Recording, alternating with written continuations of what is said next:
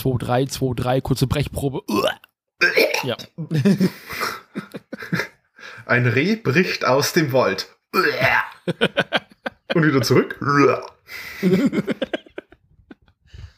kommen die alten Gotto-Witze raus. Frau Meier, Sie wohnen jetzt schon seit 20 Jahren an der Autobahn. Haben Sie irgendwelche Folgeschäden? Nein, nein, nein, nein, nein. Oh, herrlich. so, bereit? Ich bin ready. Professionalität jetzt.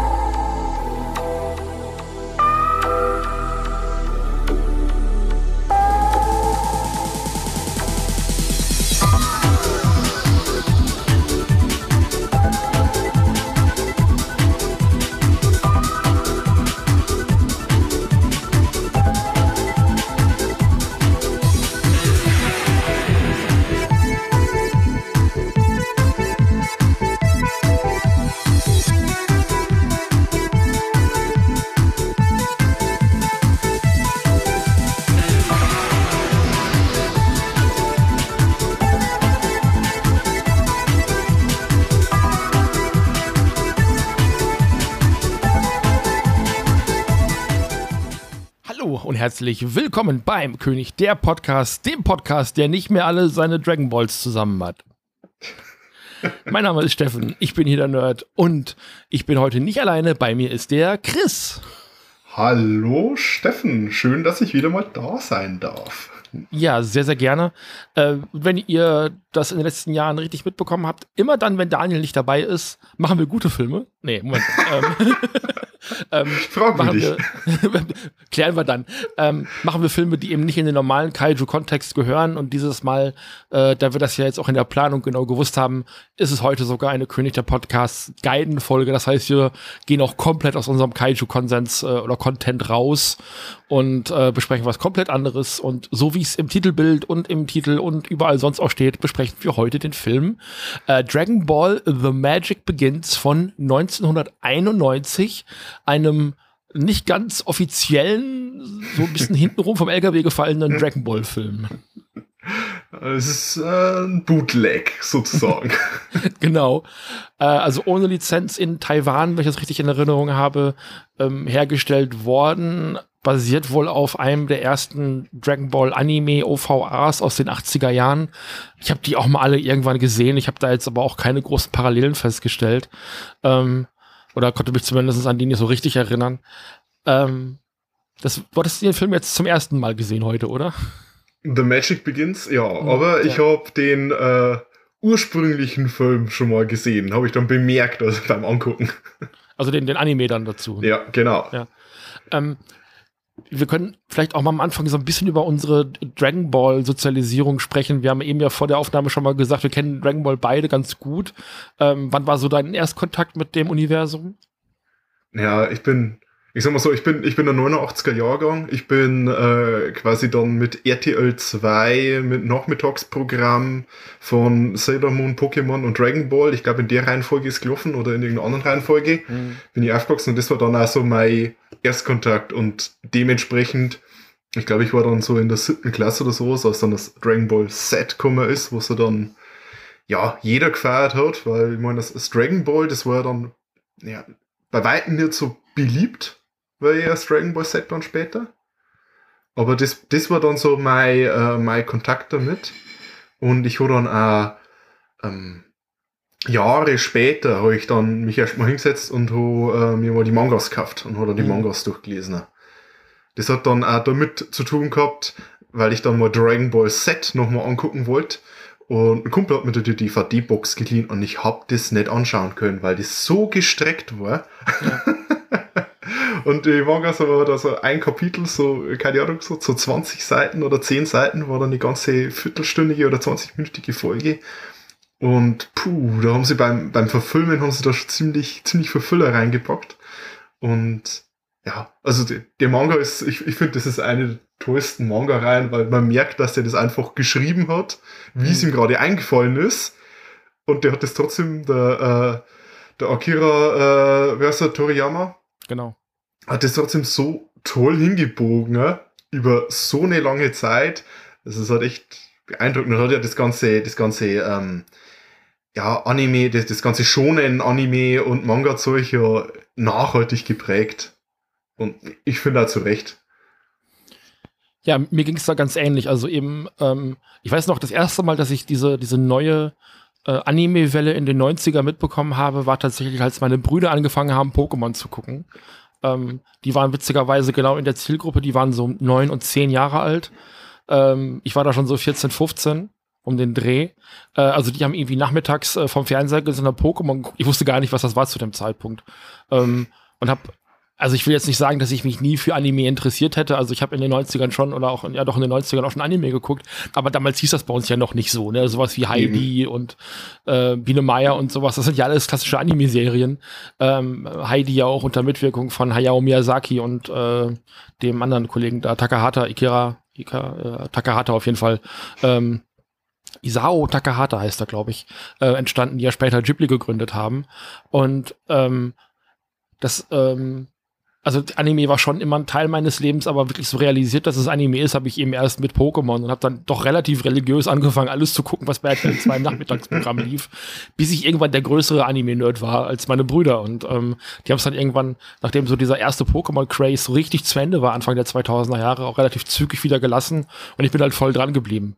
Und ähm, habe auch diesen Anime-Kram bis heute nicht loslassen können und bin da auch sehr glücklich drüber, weil es eine schöne, äh, schönes, schönes Popkultur-Ding irgendwie ist für mich. Und also ich habe diesen Wechsel von Dragon Ball auf Dragon Ball Z auch mitbekommen und habe das auch wirklich äh, weiter religiös geguckt. Ähm, bin heute in der Rückschau doch aber auch zufriedener mit Dragon Ball. Also das ist so für mich ähm, ein bisschen klassischer, ein bisschen mehr mythologisch angehaucht. Es ist also nicht so dieser Science-Fiction-schonen Kram, der Dragon Ball Z später dann wurde, wo es nur noch um Kampfkraft ging und Verwandlungsstufen und hast du nicht gesehen.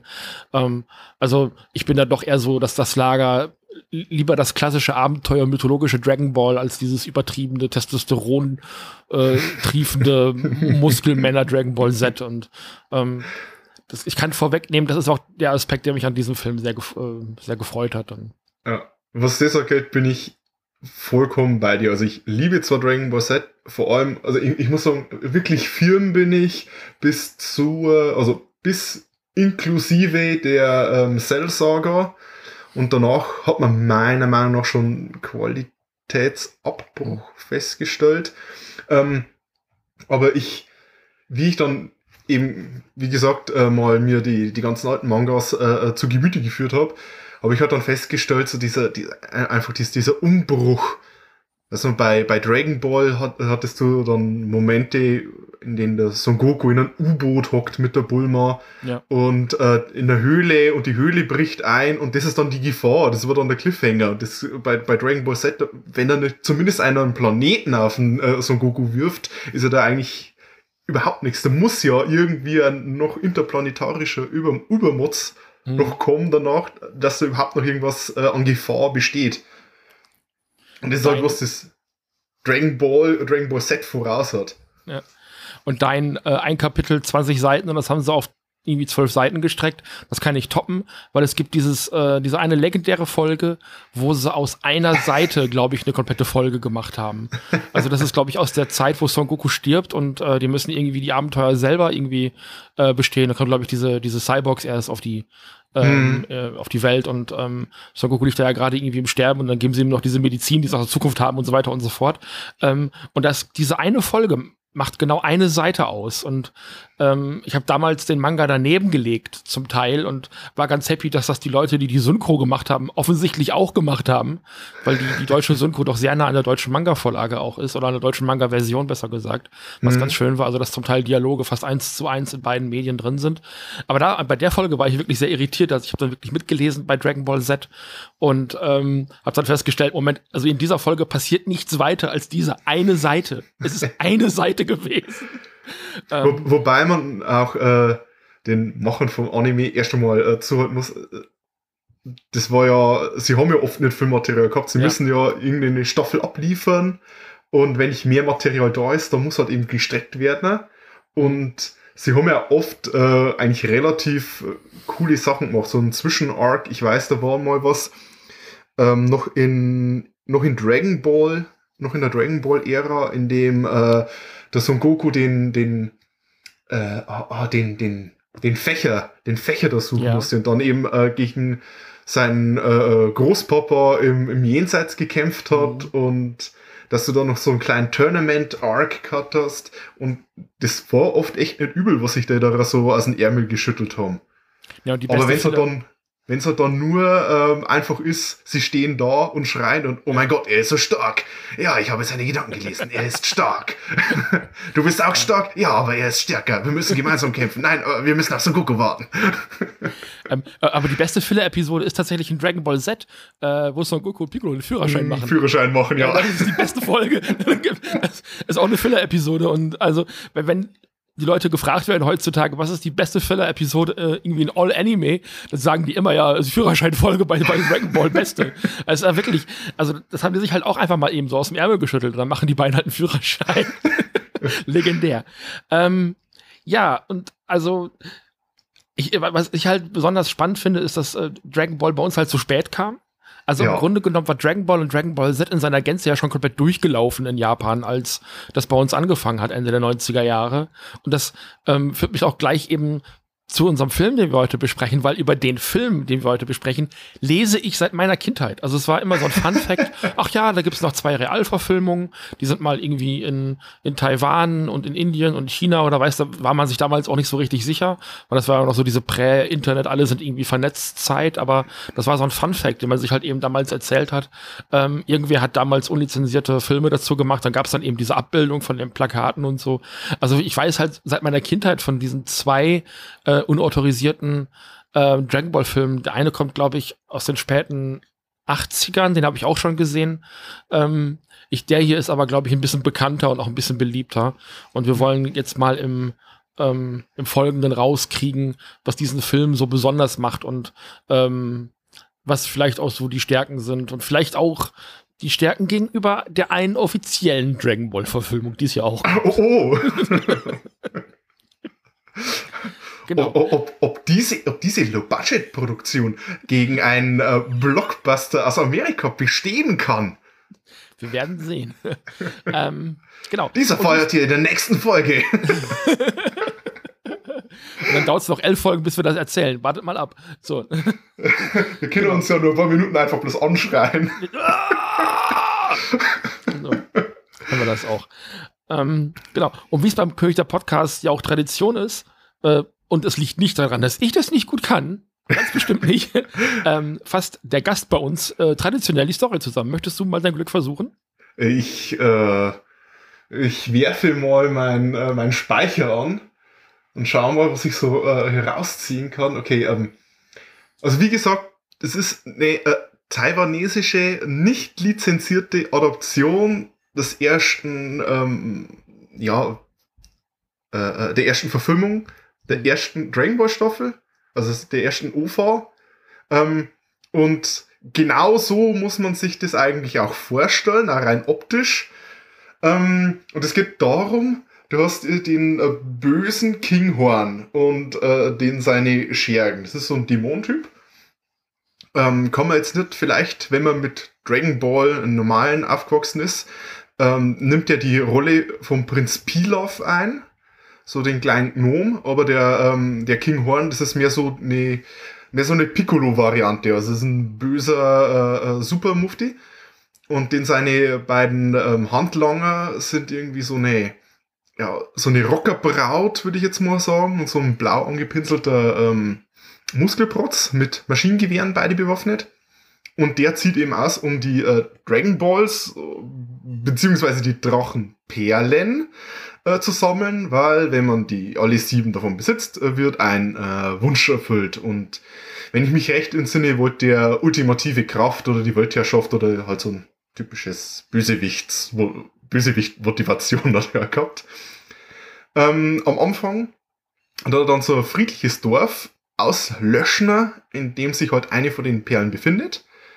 Ähm, und zur gleichen Zeit ist die Bulma, Ich weiß jetzt nicht, wie sie jetzt in der Verfilmung genau geheißen hat. Mhm. Die, die Bulma unterwegs, der will ihm auch die Dragon Balls, Dragon Perlen äh, finden. Und äh, die stößt halt bei ihrer Suche auf den ähm, ja, naiven, in der Wildnis lebenden, Kung Fu kämpfenden jungen Goku oder eben halt Monkey Boy, der ähm, die Perle seines kürzlich verstorbenen Großvaters bewacht. Und ja, die freunden sich dann an und machen sich auf die Reise, die restlichen Dragon Balls zu finden und treffen dann auch auf ein junges Mädchen, die hieß, glaube ich, äh, Jade. Mhm, genau. Das ist die letzte Überlebende aus dem Dorf, das wir am Anfang erwähnt haben. Und die erzählt denen halt auch vom bösen King Horn. Und so hat dann natürlich Bulma und Son Goku, äh, beziehungsweise Monkey Boy, äh, haben noch ja quasi eine doppelte Motivation, ihre die ganzen Perlen zu finden. Und ja, nacheinander treffen sie dann auf ein paar äh, illustre, äh, notgeile Gestalten. du hast ähm, äh, die, die Gestalt wandelnde, ich glaube, äh, Pig Fairy hat's äh, bei mir in den Untertitel geheißen. Das ist quasi der Olong, so ein Schweinetyp, der sich eben auch verwandeln kann.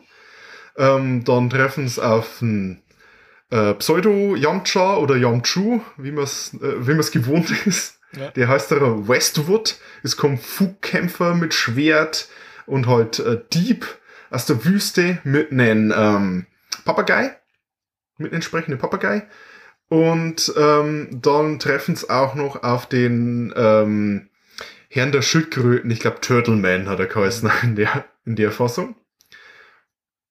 Ja, und äh, die kriegen dann so ein paar, ähm, äh, ein paar von den Dragon Balls zusammen. Und als sie dann beim Haus vom Herrn der Schildkröten sind, kreuzt er eben der King Horn mit seinen Leuten nochmal auf, äh, klaut denen die ganzen Dragon Balls, die sie haben. Und äh, dann stellt sich aber heraus, dass das äh, Schweinemännchen äh, trotzdem noch ein Dragon Ball besitzt, oder halt die ganze Zeit das verheimlicht hat. Ähm, sie ziehen dann los, um eben den King Horn zu besiegen. Also der Monkey Boy und seine äh, ganzen Krieger. ähm, da wird dann beim, beim King Horn wird dann ein bisschen Kung Fu gekämpft und auch viel mit Maschinengewehren geballert. Und ja, bei der finalen Konfrontation stopfen sie ihm äh, den siebten Dragon Ball in den Schlund, weil sie kombinieren, äh, dass er die anderen Dragon Balls auch in seinem Bauch trägt. Mhm. Und äh, daraufhin explodiert der böse Kinghorn, der Drache Shenlong erscheint und das Mädchen wünscht sich, dass ihre Familie und halt das, die ganzen Dorfbewohner wieder am Leben sind. Happy End. Happy End, genau. Das ist also relativ eins zu eins könnte das eben eine Storyline aus Dragon Ball sein und auch die Charaktere sind sehr deckungsgleich. Ähm, die andere Dragon Ball Verfilmung, die es noch gibt, also vielleicht gehen wir die noch mal durch. Die habe ich auch vor zwei Jahren das erste Mal gesehen. Die ist vielleicht noch ein bisschen näher dran, was die Charaktere angeht. Da hat äh, Yamshu beispielsweise auch tatsächlich äh, Pool dabei, dieses kleine blaue Katzenfliegeviech. Ähm, und der ist da so eine Handpuppe, was sehr witzig aussieht. Ah, ich glaube, da habe ich einen Clip mal gesehen. Ja. Ähm, das, das ist halt noch mal näher an den, äh, an, den, an den Mangas. Da rennen dann auch in der Dragon Ball Story schon Saiyajins rum und so. Und es ist ganz wirr und äh, ganz seltsam. Den nehmen wir uns vielleicht auch noch mal zur Brust. Aber ich glaube, also das ist halt der Film, mit dem ich am ersten, äh, am ersten Kontakt hatte mit der äh, Verfilmung. Deswegen nehmen wir den hier heute mal zuerst. Ähm, und ich war, am Anfang war ich wirklich irritiert darüber. Also, ähm, ich kannte den 2009er Realfilm, äh, den, den legendären, äh, den amerikanischen kannte ich zu dem Zeitpunkt schon. Und damals hat man, also auch Akira Toriyama, der das versucht hat zu verteidigen, was sie damals in Hollywood mit dem Universum gemacht haben, der da meinte, ja, man muss das als alternatives Universum ansehen und das geht schon. Das, ich nehm, ich gebe da mein Okay drauf. Ich äh, unterstütze dieses Produkt, so, ne, irgendwie so ne, testimonial-mäßig. Ähm, also man hat das versucht zu, zu entschuldigen und also das, der Film ist einfach nicht zu entschuldigen.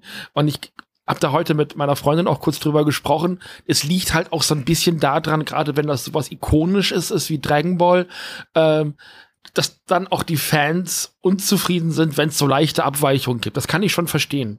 Auch dann in der Dynamik ähm, von ähm, von, von Manga zu Manga-Verfilmung oder Anime-Adaption dann, also wenn dann ich habe jetzt neulich habe ich äh, Jujutsu Kaisen zu Ende geguckt, was eine unfassbar beliebte Manga-Serie ist, aber eben auch durch den Anime nochmal ordentlich ähm, Aufwind bekommen hat. Und also da beschweren sich dann die Leute auch gerne schon mal, wenn da so signifikante Änderungen gemacht worden sind. Aber Anime funktioniert heute einfach auch noch mal deutlich anders, als das in den 90er oder 2000er Jahren der Fall gewesen ist. Gerade was die Laufzeit angeht.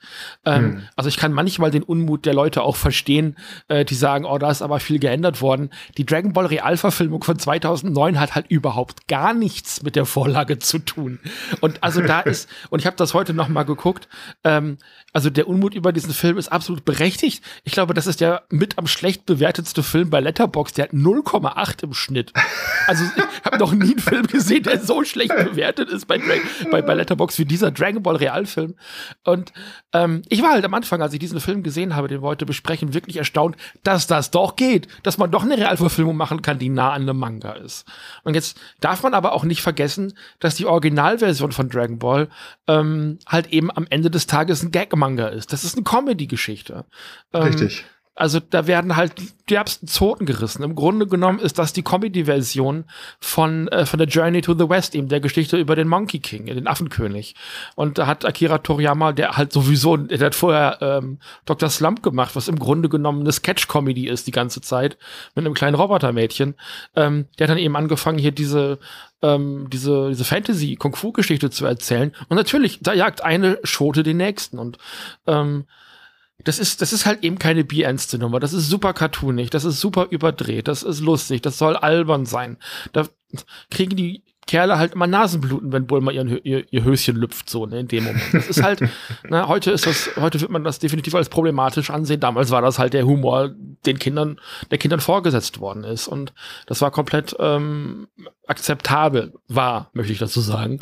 Ähm, viele Stellen in Dragon Ball, gerade wenn es um die, die Frauendarstellung geht, und Akira Toriyama scheint ein sehr, sehr fragwürdiges Frauenbild zu haben, äh, auch heute noch. Ähm, also das war halt sehr, sehr sehr problematisch manchmal, aber das ist halt die Vorlage. Und wenn man da versucht, einen von diesen, ja, düster, aber immerhin noch irgendwie vom Anime angehauchten Realfilm zu machen, dann geht das natürlich in die Hose. Also das ist keine Frage. Ne? Und ähm, ich, ich glaube, das ist ähm, so für mich das, was ich am ehesten aus diesem Film auch heute wieder mitgenommen habe. Ja, na, der, der, der schlüpfrige Humor, der gehört halt irgendwie da rein. Und ja, weil schon gesagt, dass es problematisch ist und auch schon damals problematisch war, das ist ja, sollte man nicht unerwähnt lassen. Mhm. Vor allem der, der Muten Roshi ja. ist halt, also wenn es halt der alte Knacker, der da äh, sein Dragon Ball dafür eintauscht, dass er quasi die Nackenbrüste von der, wie alt war Bulma damals? 16? 15? 14? Viel, viel zu jung. Ja. Auf jeden Fall, äh, das ist halt, puh, ja. Aber das stellt mich halt auch, äh, stellt mich halt auch die Frage, wie würde man sowas heutzutage adaptieren? Würde man mhm. jetzt heute hergehen und man sagen, okay, wir machen jetzt einen Dragon Ball Film.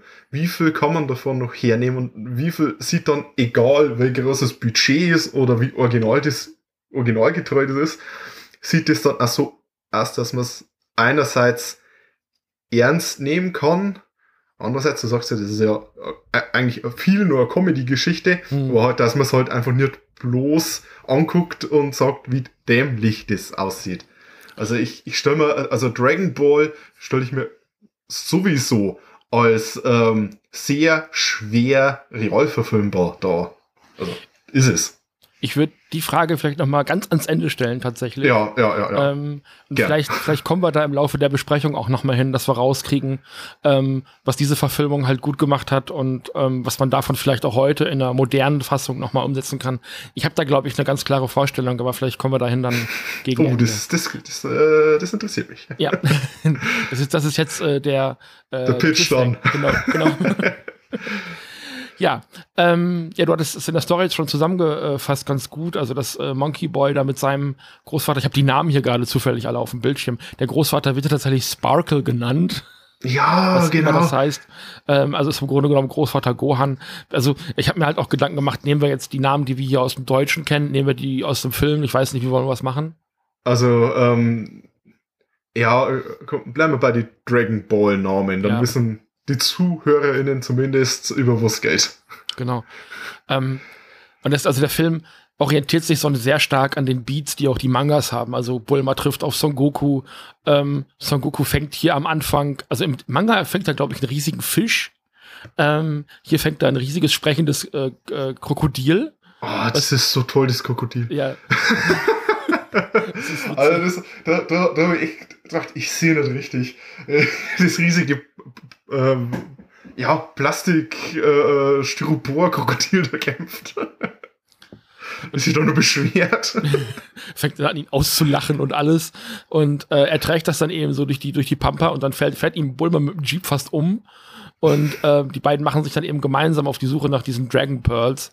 Und es ist also dann, ab dann wirklich nur noch so ein Abarbeiten der Nebencharaktere. Also da wird so Station um Station abgefahren und da werden dann eben die, die Nebencharaktere eingesammelt, so wie man es eben aus der, aus der Anime-Serie eben auch kennt. Richtig. O Olong ist dann der erste, auf den sie treffen. Ne? Mhm. Ähm, ja, der verwandelt sich ja im Manga, Schrägstrich Anime, in so einen riesen Dämonentypen oder in so einen, so ein Rittermonster, mhm. was dann natürlich beeindruckend und ähm, einschüchternd aussieht. Hier ist er halt dann blau angemalt und sagt, er ist der, der Dämon. Ähm, was er dann nicht so spektakulär ist. Aber der, der Gag ist trotzdem derselbe. Aber ich muss sagen, dass äh, hier der Schauspieler auf jeden Fall für den Olong sehr gut gecastet ist. Also das war vor allem dann auch mit äh, äh dem, der hat da immer so die, die runde Sonnen, Sonnenbrille auf mhm. und so. Und den habe ich echt, also würde ich jetzt fast sagen, dass es äh, der am besten gecastete Schauspieler in dem Film ist. Der, der hat's, mhm. der hat hier äh, Arsch auf Eimer getroffen, findet sich. Ich habe ich hab einen anderen Favoriten, da kommen wir dann später zu. Ähm, ich finde halt den, den ersten Auftritt von Olong erstmal schwierig, weil der ist halt nicht nur schwarz angemalt, der hat so weiße Augen und helle Lippen.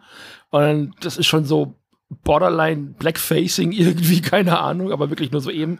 Und er soll auch tatsächlich diesen Oni wohl darstellen. Die sind ja auch alle sehr dunkel dann oft. Mhm. Ähm, und also das hatte auch am Anfang noch diese Schweinenase äh, in dieser Verwandlung. Der hat halt, glaube ich, im Rest des Films so gut wie kein Make-up mehr. Und das hat mich auch so ein bisschen nee. irritiert, weil ich glaube, die andere Verfilmung macht das tatsächlich, dass er die ganze Zeit diese Schweinenase hat. Zumindest so eine nach oben geschminkte Nase. Mhm. So wie die in diesem äh, Grinch-Film. So ungefähr sieht er so ein bisschen ja, aus. Ja, ja. Ähm, man hat auf jeden Fall, ist halt erkennbar auch die ganze Zeit eben dieses, äh, dieses Schweinewesen. Und der ist halt einfach nur so ein, so ein dicker Typ mit Sonnenbrille im Hawaii-Hemd für den Rest des Films dann. Ja. Ja, ich meine, die Schweinenase, die wäre zwar natürlich, also die war am Anfang da. Das wäre zwar natürlich toll gewesen, wenn er die ganze Zeit so ein bisschen schweinchenmäßig hier ausgeguckt hätte, aber ja, das, das sind die Sachen, wo ich dann wirklich bei der Adoption äh, verzeihen kann. Mhm. Ich meine, er ist ein Gestaltwandler, von dem her, hey. Ja, also man ist es halt gewohnt, dass er halt in den, in den Anime-Serien äh, bis heute immer ein Schwein einer, ist. Kleines Schweinchen, also ein kleines Schweinchen auch tatsächlich ist. Schweinchen mit, mit einer äh, äh, äh, ist, das, ist das eine äh, chinesische ähm, Ding-Uniform, die er dann die meiste Zeit trägt? Ich, ich glaube fast eine koreanische, aber ich bin mir nicht sicher. Eine koreanische? Die ist auf jeden Fall, auf jeden Fall so eine, äh, so eine braune mit dem roten Stern. Das könnte, glaube ich, fast hinkommen. Ich glaube, grün war's. Grün. grün. Vielleicht ist sie auch grün. grün. Ist es lange Olivgrün, glaube ich. Ist ja wurscht. Also wenn, wenn so grün ist, ist es dann doch eher so mau. Dann könnte es fast ja, chinesisch ich glaub, sein. Schon, ja. Ne? Ähm, ja, es, es, ist halt alles auch sehr chinesisch eben auch gemeint, weil es ja eben auch die Bearbeitung dieser chinesischen Sage ist. Ähm, und die Figuren kommen ja eben alle aus dem, aus dem Chinese, chinesischen Mythenkreis. Ähm, hm. die, genau. die, und, und, der, und der Mythos ist ja quasi in dieser Verfilmung äh, Kanon. Mhm. Weil einmal äh, sagte dann der Olong zum ähm, Son Goku so von wegen, ah, du bist der Nachfahre vom ähm, äh, Monkey King und äh, ich bin der Nachfahre vom, äh, vom von der Schweine, von dem sein Schweinekumpel.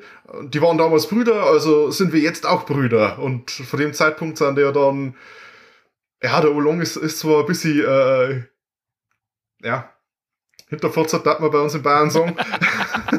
ja. Äh, äh, aber trotzdem, äh, ja, sind sie dann eigentlich aufgrund dessen dann befreundet. Zumindest von der Seite von, Olong, von zumindest von Olongs Seite her. Genau. Und also da findet sich so nach und nach eben diese Gruppe zusammen und also nachdem die im Grunde genommen das ähm, Problem mit Olong gelöst haben, also in der Sekunde gibt es einen Knall und die treffen sofort auf Yamshu. Also das ist wirklich von jetzt auf gleich, Knall auf Fall, die nächste Person, die irgendwie eingreift, ähm, in so einem Mantel mit so einem Westernhut und dann krabbelt da hinter ihm, also er spricht halt irgendwas und dann krabbelt hinter ihm so ein Kakadu äh, irgendwie aus dem Mantel und fängt an zu sprechen und stellt der, der, der von jemand äh, offensichtlich von jemand hinter ihm stehend auf die Schulter hochgeschoben wird, genau. der Vogel. ähm, und er stellt ihn dann als Westwood vor und ich dachte, na, also, I see what you did there, ne? Western-Klamotten, Westwood, das soll wahrscheinlich in der Übersetzung irgendwo eine Anspielung auf Clint Eastwood sein. Äh, das ist also wirklich super platt. Ähm, also die Namen haben sie halt eben für den englischen Dub mit übernommen, äh, um eben irgendwie Probleme mit, ähm, mit Toriyama und, und Toei dann eben auch zu vermeiden oder eben auch mit dem, mit dem Verlag Shueisha, äh, die dann eben die, die Comics oder die Mangas eben auch rausgegeben haben. Das Ganze heißt aber immer noch Dragon Ball. Also das ist halt witzig. Also, das Wort Dragon Ball fällt im Film selber überhaupt nicht. Es werden immer von Dragon Pearls geredet, wie du schon so schön sagtest. Und es ist hier einfach im, im, im Film selber nicht drin, aber trotzdem heißt der Film immer noch Dragon Ball. Die Figuren sehen eins zu eins so aus. Alles ist genauso wie in Dragon Ball, aber plötzlich, plötzlich heißt das heißt das alles irgendwie anders und es ist irgendwie wirr und ähm, der Film hat es ja trotzdem überall hingeschafft. Also spätestens jetzt äh, im, Internet, im Internetzeitalter ist das ja mhm. kein seltener Film mehr, der ist ja relativ bekannt auch. Ne? Ja, wobei, ähm, da, da, da, muss ich jetzt mal nur auf was eingehen. Es gibt ja mehrere Versionen von dem Film, habe ich festgestellt. Mhm. Hast du, welche Version äh, hast du angeguckt? Ich hab, die, äh, die normale oder die Ultimate Edition? Ähm, ich, ich weiß von der Ultimate Edition, ich habe die ich weiß gar nicht welche. Ich habe eine, also eine englische äh, synchronisierte gesehen, die, die sie wohl damals in Hongkong gemacht haben müssen. Ja, weil ich, ich habe ich hab mir zwei Versionen rausgepickt. Ich habe da, ich weiß nicht, das kannst du jetzt müssen wieder rausschneiden dann, ähm, inwiefern du das da drin haben willst. Ähm, äh, haben wir festgestellt, eine hat äh, tolles Bild, oder was ist tolles Bild? Mhm. Akzeptables Bild gehabt, war aber dafür eben in ähm, Mandarin. Genau. Und äh, die andere Version, die war dann in äh, ge Englisch gedubbt, aber hatte ein total grausliches Bild. Mhm. Ähm, und meine Idee war dann einfach, äh, gut, ich schaue halt einfach die eine Version an, mute die und lasse dafür die andere im Hintergrund laufen, damit ich den Ton habe. Genau. Haha. Ähm, dabei habe ich dann relativ schnell ausgekriegt, dass es irgendwie nicht zusammenpasst. Und habe festgestellt, das eine ist die Ultimate Edition und das andere ist die äh, Standard Edition. Aha. Und in der Ultimate Edition haben sie überall so richtig, ich sag mal, rudimentäre CGI-Effekte drüber geklatscht. Mhm. Ich war dann auch verwundert, also die, wo ich dann zuerst angesehen habe, war dann die Ultimate Edition und am Anfang wird halt das Dorf angegriffen und die ganzen Raumschiffe äh, sehen halt aus wie, ich sag mal, wie bei Babylon 5, mhm. bloß nicht ganz so gut. okay. Und ähm, die haben auch überall bei die ganzen Energieeffekte überall ein Leuchten drüber gezaubert. Und das habe ich mir so die ersten zehn Minuten angeguckt und habe mir gedacht so, äh, nee, da, da ist es auch anders geschnittener, von dem her hat auch der, der Ton auch nicht dazu gepasst, weil die mhm. Szenen sind ein bisschen anders angeordnet. Ähm, dann haben wir dann äh, trotzdem die Originalversion angeschaut. Da, ja, komm, wenn ich so einen Film angucke, dann will ich die, die schönen, altbackenen, handgemachten Effekte sehen.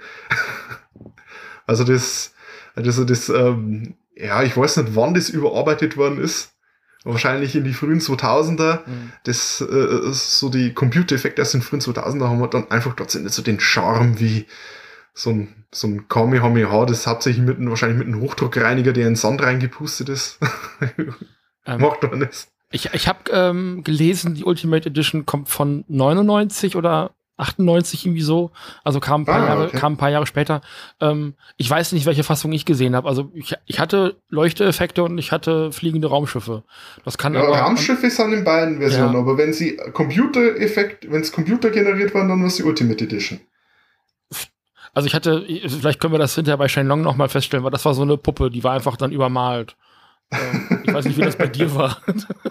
ja, das war auch bei mir. Äh, müsste man nochmal. Habe ich jetzt, habe ich auch einen Vergleich nicht. Ich weiß, dass es diese Version gibt und ähm, mehr weiß ich halt auch nicht. Und ich habe es nicht nochmal verglichen. Also so viel. Ähm, du hast ja damals, als wir die erste Folge aufgenommen haben, den Film schon zweimal geguckt. So viel Zeit und Energie habe ich manchmal einfach nicht. nee, ich habe es nur, nur, nur, zehn ja. Minuten habe ich es. Äh, äh, ich, äh, bin ich dann geswitcht. Ja, vielleicht, vielleicht mache ich das, weil ich glaube, den, den, die Ultimate Edition habe ich auch irgendwo gefunden. Aber ich wollte halt also wirklich anmachen, durchgucken und hatte keinen Bock. Also ich habe es halt auf dem Fernseher geguckt. Ähm, mhm. Da kann ich dann am leichtesten YouTube anmachen oder irgendwas äh, weggespeichertes und zwei Sachen mhm, nebenher laufen zu lassen, ist am Fernseher nicht so einfach. Ähm, deswegen habe ich das halt eben versucht mit, ne, mit der englischen Fassung, die kannte ich halt auch schon. Und äh, das war, was halt wirklich signifikant ist an der englischen Fassung, ist, man versteht sie auch sehr schlecht. Also das ist, obwohl der Ton ja. eigentlich gut war und also da kann man sich wirklich nicht beschweren, die nuscheln da schon einiges weg und das mag auch daran liegen, dass der Film eben in, in Hongkong äh, synchronisiert worden ist für den mhm. englischen Markt, internationalen Markt, Fragezeichen, weiß ich nicht. Ja, aber auf jeden Fall in Hongkong, das erstellt worden ist. Ähm, wo die Leute dann doch noch mal tendenziell einen sehr chinesischen Akzent haben. Für den internationalen Schwarzmarkt. ja, genau. ähm, Kommen wir zurück zu Yamshu. Ähm, ja. Der die Truppe erstmal äh, mit einer Knarre angreift und das ist ja auch das, was Bulma zuerst in der Hand hat. Ähm, ja. Erstmal so eine Uzi Ist so passend für Dragon Ball. Ja. Also äh, es war, war, ja auch so. Und in den, in dem, äh, also in der, in dem Anime-Film, den sie hier adoptieren, ist es wirklich auch eins zu eins so. Okay. Also da steht dann auch zuerst der Yam, Yamchu auf den ähm, auf den Felsen hinter ihm die Sonne und er ballert mal runter und dann hat er sein, sein Cape wegwerfen und äh, zieht dann erst sein Schwert. Also das ist wirklich eins zu eins. Also, ja, also eins zu eins, aber äh, sehr dicht dran. Also den Anime würde ich mir tatsächlich nochmal angucken, weil ich glaube tatsächlich die Dragon Ball Filme, da gibt es ja zwei, drei mehr, die kenne ich zum Teil wirklich alle nicht. Ähm, also ich bin, ich habe die Dragon Ball Z-Filme, die habe ich dann auch weitestgehend gesehen, diese drei, dreiviertel Stunden äh, Specials, die kenne ich, mhm. äh, glaube ich, auch so ziemlich alle. Äh, aber von den Dragon Ball-Filmen, von den ähm, aus der Originalreihe kenne ich halt nichts. Da kämpft Son Goku halt irgendwann gegen den Leibhaftigen. Weißt, solche Storys werden halt irgendwann erzählt. ähm, ja, also ich, ich kenne von den, also aus Dragon Ball Zeiten kenne ich auch nur den, äh, ich habe nur zwei, drei äh, Dragon Ball Filme gesehen. Mhm. Den, den allerersten, weil wir den mal einen Kumpel zum Geburtstag geschenkt haben. Und äh, jetzt ein paar von den neueren, von den ganz neueren, also die, die schon zu Dragon Ball Super Zeiten mhm. jetzt rausgekommen sind oder so, das Dragon Ball Super Zeug ein bisschen eingeläutet haben mit dem ähm, Katzen Gott äh, Dingens da, wo der Name mir jetzt nicht einfällt, Berus oder sowas. Ja, genau. Ja, glaub, und ja. irgendwie die Return of Freezer mhm. oder sowas. Also die habe ich gesehen und den neuen Broly-Film, der ziemlich gut war. Ja. Das war auch, war, glaube ich, von, aus den dreien auch für mich der beste irgendwie. Der hat für mich ganz gut ja, funktioniert. Ja, ähm, nee, also ich, äh, man kam ja über die Jahre auch nicht an Dragon Ball vorbei. Also das war ja auch wirklich so ein Ding, ähm, was irgendwie nicht tot zu kriegen war. Und dann hatten sie es mal tot gekriegt. Und jetzt haben sie es wieder lebendig gemacht und es ist irgendwie wieder nicht tot zu kriegen. ähm, ich also ich habe ich hab Super nicht gesehen. For better or for worse. ich habe ich hab von Super nicht viel mitgekriegt. Ich kenne so ein, zwei Memes. Ähm, das war's. Und ähm, ich habe diese, diese Dragon Ball Heroes, diese Multiverse-Geschichte, ähm, habe ich mir ein bisschen angeguckt, wo so sieben verschiedene Son Goku-Versionen aus verschiedenen Spielen und, und, und Serien und Mangas okay. und sowas dann aufeinandertreffen. Ähm, aber das habe ich auch nicht zu Ende verfolgt und ähm, also ich bin ich, ich habe für mich beschlossen, was so ein neues Dragon Ball angeht, vielleicht so maximal die Filme, wenn sie mal in irgendeinem Streamingdienst rumfliegen. Ähm, mm. Ich glaube den den Broly Film habe ich dann bei Pro7 Max in der Mediathek geguckt, da konnte man den gucken. Ähm, hm? Da war der da mal verfügbar. Und also das nehme ich dann auch so eben mit, aber mir irgendwie die Serie jetzt reinzuziehen, die wird ja dann auch nochmal fortgesetzt demnächst. Ähm, soweit ja. ich weiß zumindest, das muss dann auch nicht sein. Oder den Manga, der schon gar nicht mehr vom Akira Toriyama selber gezeichnet wird, sondern von einem relativ schlechten Ersatz, der zwar die Figuren sehr gut trifft, der hat, glaube ich, vorher einen Fan-Manga gezeichnet und zeichnet jetzt eben offiziell ähm, Dragon Ball, aber das ist halt nicht so dynamisch, wie Toriyama das damals gezeichnet hat. Das, dann ist mir das fast egal, dass er die Figuren eins zu eins trifft. Dementsprechend ist das hm. auch nichts für mich. Ähm, nee, für mich ist das super. Äh, ich glaube, ich habe, wie es äh, äh, angefangen ist zu laufen, habe ich mal reingeguckt mhm. und ich habe kurz davor, ah, ich weiß nicht, welcher Film das war. Ich glaube, der, der Film, wo der eben die, dieser Berus da vorgestellt wurde. Mhm den, den habe ich kurz davor gesehen und dann habe ich festgestellt, oh, das Dragon Ball Super, das adaptiert ja einfach bloß den Film. Das ist der Film bloß in länger. Ja. Okay, dann mal jetzt die nächsten paar Folgen nicht mehr mit einschauen. Und dann ist halt irgendwann ja. mal, ist er dann unter ferner Liefen bei mir gelaufen. Genau. Zurück Aber naja. Zurück zum Film. zurück zum Thema. Also, wir könnten eigentlich auch den, also die Besprechung zum Film rausschneiden und einfach einen Dragon Ball Podcast machen. Wer weiß das ja, schon. mach, mach zwei Folgen draus. Ja, genau. ähm, wir können das auch Nee, äh, ja, wir, sonst vielleicht auch gerne ein bisschen abkürzen. Also die, die Figuren kommen halt nach und nach dazu. Und also ein, also ich hatte so den Eindruck gehabt, den Schwerpunkt des Filmes setzt man dann doch eigentlich eher bei Muten Roshi, dann auf dieser Schildkröteninsel. Weil da verbringen die doch sehr viel Zeit. Ja, das ist dann da die Szene mit dem ähm, der Olong verwandelt sich in die Bulma, um halt eben für äh, Herrn der Schildkröten zu strippen, damit er den äh, Dragon Ball kriegt. Das ist auch sehr, sehr langgezogen und sehr originalgetreu umgesetzt. Aber ja, da, da, da, das ist so eigentlich so der, der längste Teil. Da passiert äh, relativ wenig. Aber die Figuren interagieren sehr viel miteinander. Und du hattest ja gesagt, den, den Olong hättest du gut gecastet gef- gefunden. Ich fand halt den Muten Roshi episch. Weißt du, es, also ich Ja. weiß nicht, wie die das gemacht haben, aber die haben tatsächlich irgendwie ähm, entweder eine, eine kleine Halbinsel gefunden oder eine Insel gefunden, wo tatsächlich so eine große Villa draufsteht. ähm, oder, das kann ich mir aber eigentlich fast nicht vorstellen, haben die extra für den Film dahin gebaut, aber das kann ich mir wirklich nicht vorstellen. Ähm, aber da steht eine, also wirklich schönes Strandhaus äh, mit einem riesigen äh, Schlafzimmer und so. Da wird also einmal kurz reingefilmt. Und dann kommt da dieser alte Typ mit diesem Schildkrötenpanzer auf dem Rücken und danst da erstmal so richtig ein ab. Also richtig heiße Dance-Moves. Also das ist so, äh, die 70er haben angerufen und wollen ihren Paarungstanz zurück. So sah das aus, aber es ist halt einfach witzig. Ja. Äh, es hat, es hat auf jeden Fall, es hat der Kimbart gekillt. Tut mir leid. ja, das stimmt. Ähm, Er hat nur Schnurrbart gehabt und keinen, keinen zusätzlichen Kimbart. Es hat, es hat die Figur total zerstört. Nein, Spaß. ansonsten haben sie die Figur aber sehr gut getroffen. Also es ist wieder so ja, definitiv. not notgeile Oppi. Ähm, und als erstes kommt tatsächlich Yamshu auf einem Jetski angerast.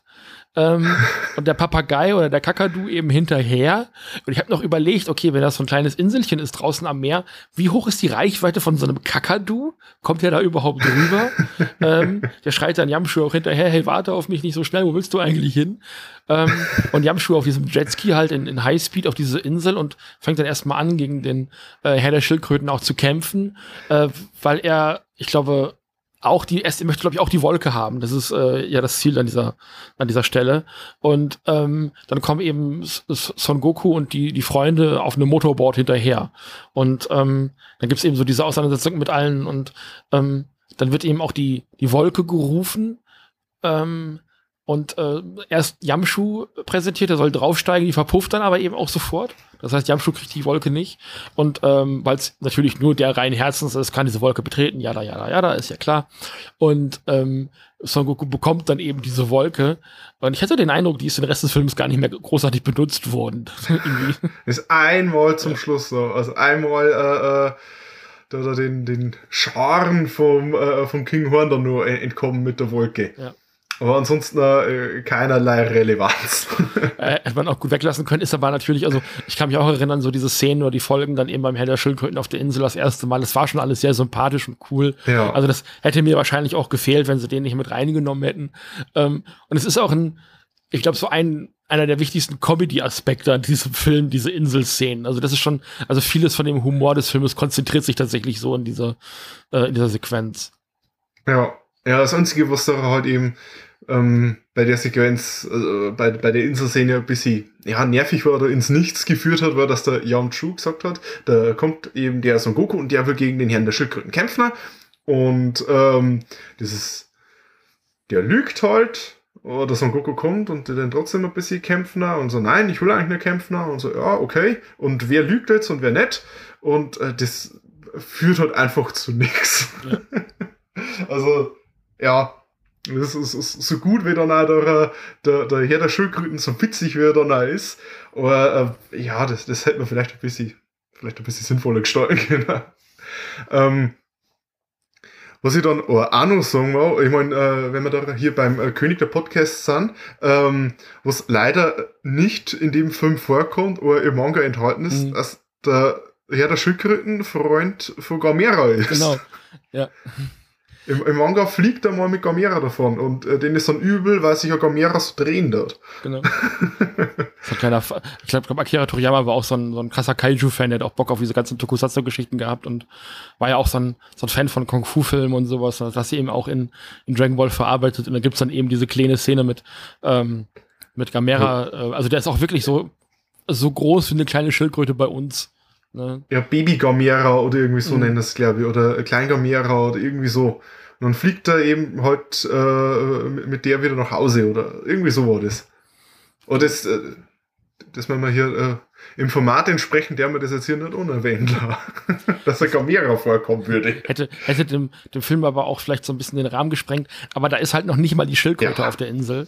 Ähm, ja, das stimmt. Was die andere Verfilmung auch besser macht. Da kommt die Schildkröte tatsächlich auch drin vor. Ähm, wie gesagt, das nehmen wir dann vielleicht mit in die nächste Staffel vom, vom Guiden-Podcast, aber das müssen wir mal sehen. Ähm, also, da haben, also beide Verfilmungen haben da definitiv ihre Vorzüge und ihre Vorteile. Ähm, aber wie gesagt, im Vergleichen geht's hier auch gar nicht so großartig. Außer vielleicht im Vergleich mit der amerikanischen Fassung, aber da vielleicht bei da, da vergleichen wir gerne unseren ja. Hart. genau. da treten wir nach. Wort dringend nötig. Ähm, also ich, ähm, das, das Ganze zieht sich dann ja eben noch so ein bisschen und dann kriegen sie eben die Wolke und dann geht's eben in dieses Dorf von der Prinzessin und ähm, dann also ich will das einfach auch so, also vielleicht einfach auch abkürzen, damit wir dann auch vielleicht so ein bisschen zum, zum, zur grundlegenden Bewertung auch wieder zurückgehen können. Weil ähm, was dann eben noch passiert in diesem Dorf ist, dass dann eben der, der Oberschurke King, King Horn, hattest du, glaube ich, gesagt, genau. Horn, ähm, ja. Dann eben mit seiner Armee nochmal diese, diese Stadt angreift. Ähm, Olong macht sich dann zu Rambo. Er kriegt dann dieses, dieses Stirnband auch und er ist dann auch mit einer Knarre oberkörperfrei durch die Gegend die ganze Zeit. Und ähm, der, der King Horn hatte dann wohl alle im Dorf vorher umgebracht und die rennen da jetzt eben als Zombies durch die Gegend und greifen dann eben die Gruppe ja, genau, an. Genau, ja. genau. Wobei, also, was ich äh, den Film jetzt halt negativ anrechnen da, ist A, ich finde im Finale hat man viel zu wenig direktes Kämpfen. Mhm. Denn so viel irgendwann mit Maschinengewehren rumballern und da wäre ein bisschen mehr äh, äh, so Wire Kung Fu, äh, so an, an, den Fäden rumgezogenes Kung Fu, wäre da, äh, ja, meiner Meinung nach ein bisschen mehr angebracht gewesen. Also der Kampf mit äh, Yam Chu so in der Mitte, der war eigentlich relativ schön ja. umgesetzt, finde ich. Oder was hat dann hauptsächlich, ähm, sie kämpfen ein bisschen gegeneinander, dann kommt einer mit der Buffner, sie rennen vor denen davor und dann kommt wer anders mit der Buffen und der scheißt mit der, den anderen mit der Buffen. Weil a bad guy with a gun can only be taken down by a good guy with a gun. So amerikanische Mentalität. Ja. Ich habe sowieso den Eindruck, also gerade auch die, die, die äh, Handlanger, die der Kinghorn mit sich dabei hat, der eine Kollege, der sieht halt aus wie der Terminator in der Anime-Version. Also das ist ja. mit der Sonnenbrille und so schwarz angemalt und so, dieses coole Gesicht die ganze Zeit. Also man versucht sich da aus, das hatten wir neulich auch in der regulären Folge vom König der Podcast schon, wo wir festgestellt haben, also eigentlich äh, wollte man sich da wohl in den 80ern irgendwo auch so ein bisschen an Amerika orientieren, was da gerade irgendwie so cool ist und hat dann plötzlich so angefangen, diese Trenchcoat-Sonnenbrillhelden oder Schurken ja. einzuführen, so wie, die, wie der Terminator We weißt, sind. Weißt du, woran der mich am meisten erinnert hat? Hm. Einen Bösewicht aus Godzilla Final Wars. Äh, der hinterher Gigan ruft. Ja, ja genau. Ja. Rice! ja, ja, ja, kommt hin. Die haben auf jeden Fall einen gleichen Schneider. ja, und die gleichen, gleichen Sonnenbrillenausstatter auf jeden Fall auch. Also ist also, und dann, und die andere, das ist so eine, Gott, wie kann man das sagen, so eine, pff, der, die so, so, so. Hochtupierte Haare? Ja, so perlenartig irgendwie so angemalt und auch so, ich weiß nicht, gibt's, gibt's wahrscheinlich äh, äh, Samurai-mäßig irgendwie so, keine Ahnung, schwer zu beschreiben. Ja, es hat, könnte was aus einem Mad Max-Film sein, ja. ein bisschen. Hat so ein bisschen was da, die könnte so bei, bei, äh, hinter der Tina Turner irgendwie ein, äh, ein Handlanger sein. Ja. Also auch total, also, also das ist halt auch alles Tokusatsu, da dürfen wir uns auch keine, keine Illusion machen. Das ist halt aus einem anderen Land Tokusatsu. Es entspricht halt wirklich allen Kriterien, die Tokusatsu so mit sich äh, zu bringen hat. Also die wäre als Kamen-Rider-Schurkin, wird die nicht groß auffallen. Also ehrlich nicht. ähm, es ist das alle beide nicht und der, der King Horn gleich mit, wobei ich tatsächlich sagen muss, das äh, Special Make-up von dem King Horn ist episch. Ne? Der hat diese riesigen Hörner, komplett blau angemalt. Es bewegt sich nur der Mund, weil alles andere kann sich nicht mehr bewegen. Weil er irgendwie drei. Weil er immer so böse gucken tut. und, und weil da 30 Zentimeter Plaste draufgelegt sind. Aber das Charakterdesign ist der Hammer. Also, das ist mit einer der. Also, als Anime-Verfilmung, also Übertragung, Anime, äh, Realfilm, ist das besser gelungen als äh, hier Masters als äh, Piccolo. Das hat schlechter funktioniert für mich als äh, in der, äh, also was, was war das, 20 Jahre später dann circa äh, in der amerikanischen Fassung, definitiv. Ja, oder das Design von dem ist ja eigentlich sogar original. Also mhm. es ist ja jetzt keiner, der direkt aus dem Anime stand. Ich habe mal äh, geschaut, der im äh, den Film, da ist ja nicht der Prinz Pilaf, sondern nein, ich glaube, ob der nicht sogar King Horn heißt. Ähm, und der ist halt mehr so ein, äh, ähm, ja, mehr so, mehr so ein, so ein Gierschlundmonster. Schaut so ein bisschen aus wie ein, äh, wie ein reptiler Relaxo. so in die Richtung. Ich muss das jetzt einfach mal nachgucken, weil ich es mir tatsächlich vorher nicht äh, nicht in der Recherche nicht äh, gem gem gemacht habe. Einfach aus Interesse mal angucken. Jetzt gibt's natürlich Dragon Ball OVA ein und du kriegst die ganzen Dragon Ball Z-Filme, ist natürlich klar. Curse of the Blood Rubies heißt die äh, amerikanische Version davon.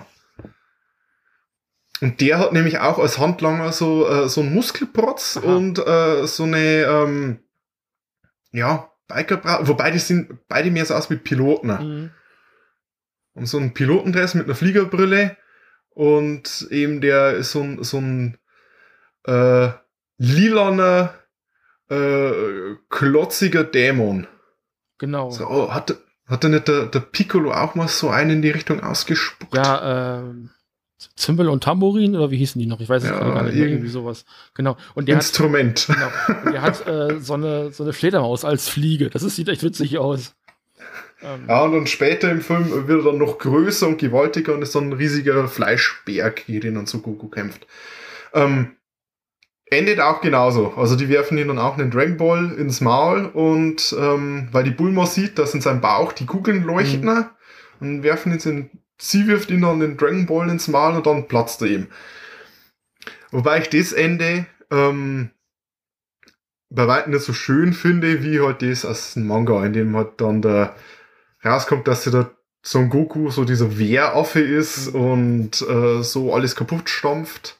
Und der Olong dann natürlich mit seinem Wunsch den Tag rettet. Nach einer bequem, wie was, bequeme Kopfbedeckung mit Löcher für die Ohren. Genau. also ein Damenhöschen. Das also die, die Wobei das wahrscheinlich auch den Rahmen gesprengt hätte für die Adaption, wenn sie jetzt so einen Goku in einen gigantischen Affen verwandelt hätte und das äh, äh Schloss platt gemacht hätte. Ja, die beiden Handlanger, die haben ja dieses äh, Pilotenthema.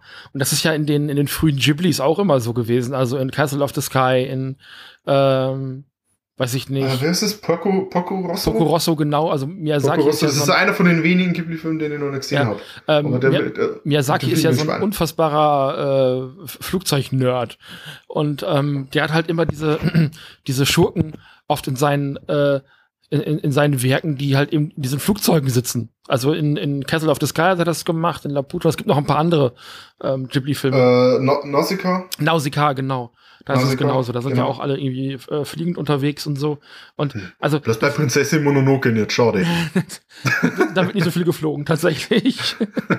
ähm, aber daran erinnern die beiden mich halt total. Also, das ist auch, äh, vor allem ja, sie ja, ist halt am Charakterdesign derartig äh, wie so eine Ghibli-Figur äh, aus den frühen Ghibli-Filmen.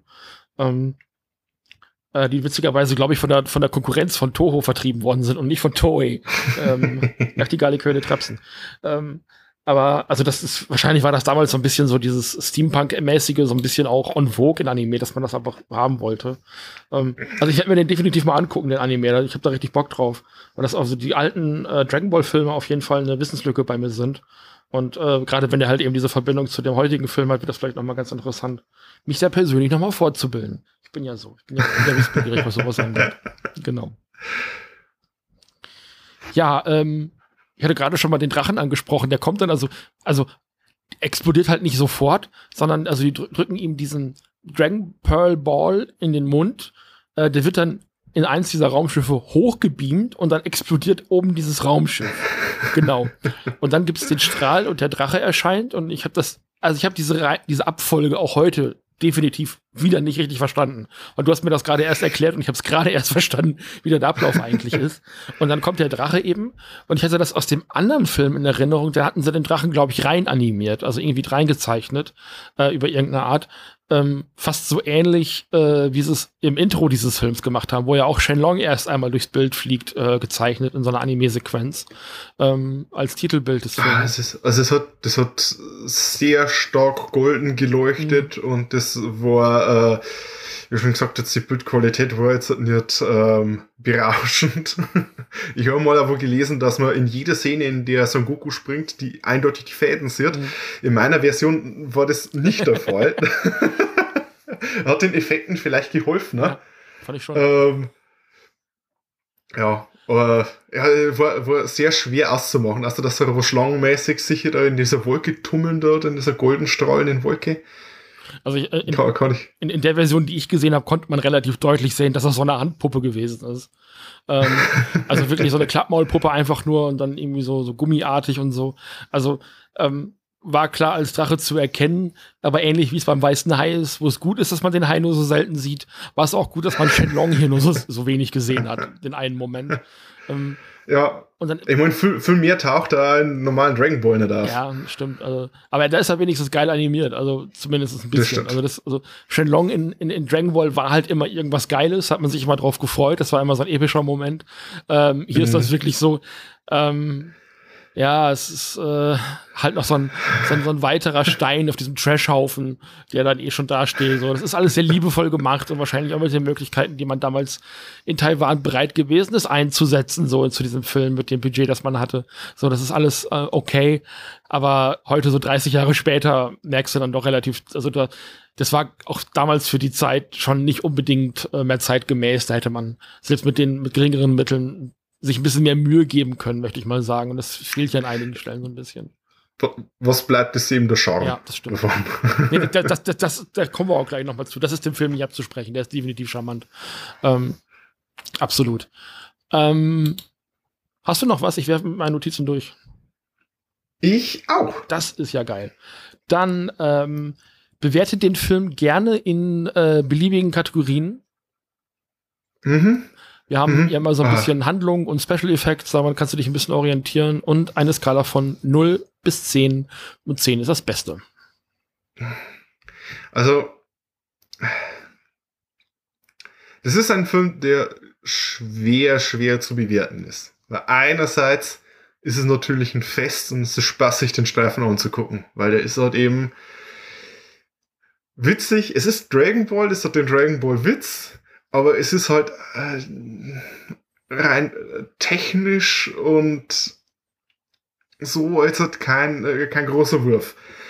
Ähm, ich würde den Film äh, bewerten mit einer äh, schönen, ich sag mal, wenn man Dragon Ball mag und sich hinsetzt und sagt, ja, das ist eine taiwanesische, nicht lizenzierte Low-Budget-Adaption von Dragon Ball aus den frühen 90ern.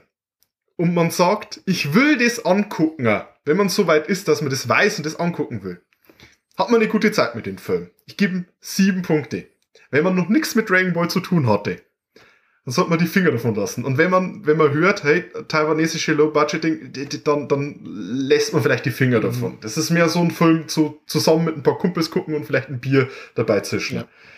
Das ist die Art von Film. Und für das gebe ich Ihnen sieben Punkte. Was jetzt nicht heißen soll, dass es ein besonders guter Film ist in anderen Maßstäben, aber wie schon gesagt, wenn man weiß, was ist und man sich darauf einlassen will, macht er das eigentlich relativ gut.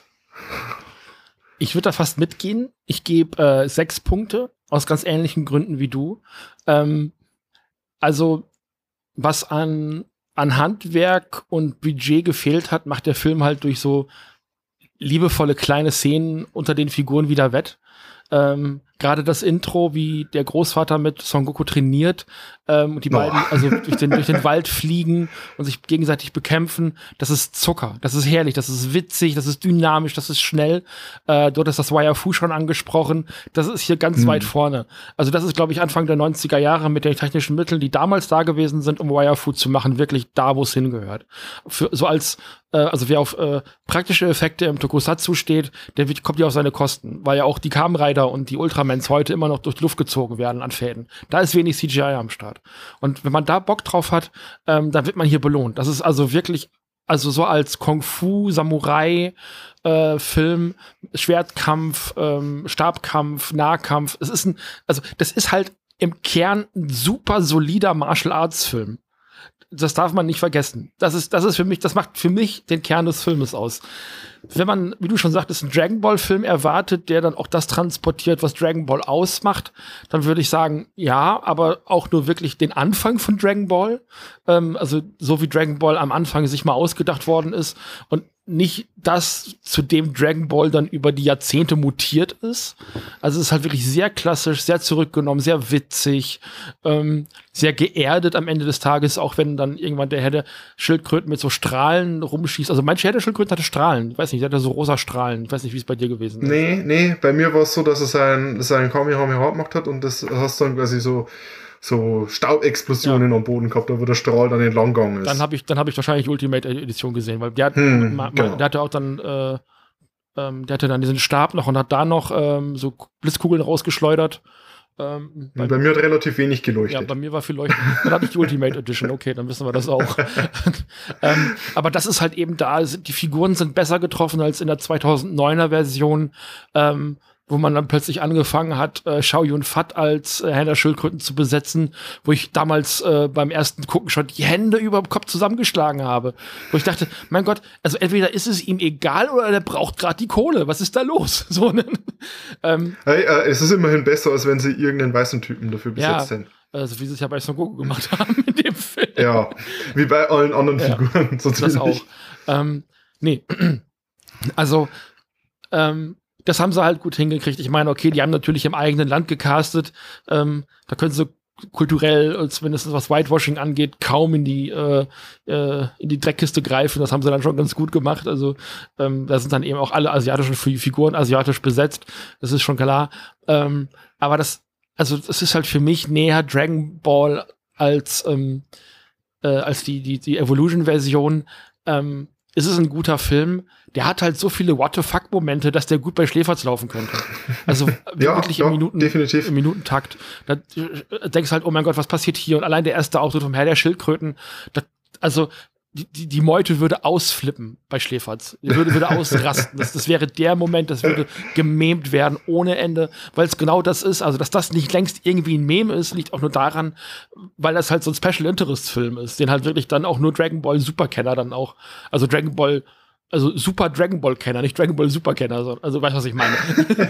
äh, die kennen den halt und, oder Leute, die so ein bisschen im Anime-Bereich unterwegs sind, ähm, da ist er halt bekannt, aber so außerhalb kennt den halt niemand. Also ähm, Dragon Ball Evolution, das ist so einem breiteren Manga-Publikum bekannt, aber das ist halt schon am Ende des Tages ein Special Interest Film, äh, was eben ähm, also mich am Ende des Tages trotzdem wundert, dass es diese Szene nicht geschafft hat, zum Meme zu werden.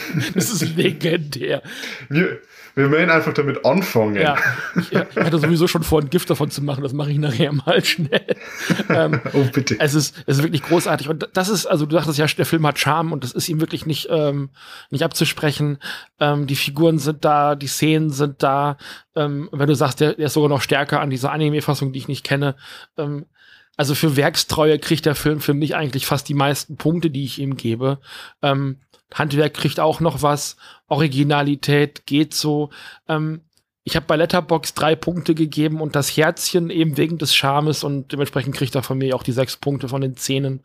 Und ähm, ich finde das mehr als fair. Und ja, also deine Einschätzung teile ich auch. Wenn ihr, also wenn ihr halt wollt, dass für euch dieser Film diesen Mysteriumsstatus verliert, wie es der für mich einfach fast 20 Jahre hatte, weil ich als Kind eben schon über diesen Film gelesen habe und den Film eben vor ein paar Jahren noch das erste Mal dann auch gesehen habe, dann guckt ihn gerne an.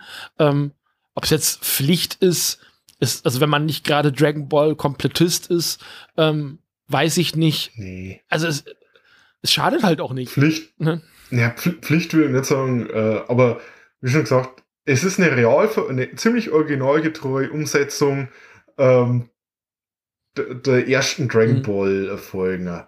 Und also deswegen ist es eigentlich sehenswert für einen Dragon Ball Fan. Alle anderen hätten so oder so kein Interesse an den Film. also, würde ich jetzt mal sagen. Also vielleicht halt richtige Trash-Film-Fans. Aber selbst die werden hergehen äh, und können halt nur da wirklich ähm, ja, die, die, die, den Film wirklich wertschätzen, wenn sie halt jemand Dragon Ball kennen. Also ich glaube schon, dass der sich gut gucken lässt, wenn man so Fan von so mittelprächtigen Kung-Fu-Filmen ist. Da gibt's ja auch äh, zigtausende. Ähm, Mhm. also die sind oft dann ja auch so ein bisschen witziger. Also das Frühwerk von Jackie Chan ist ja fast humormäßig. Drunken Master und Ja. sowas. Hm. ist ja humormäßig eine ganz ähnliche Kategorie, also sehr überdreht und und und eher witzig gehalten, ähm, auch vom Setting her sehr ähnlich witzigerweise.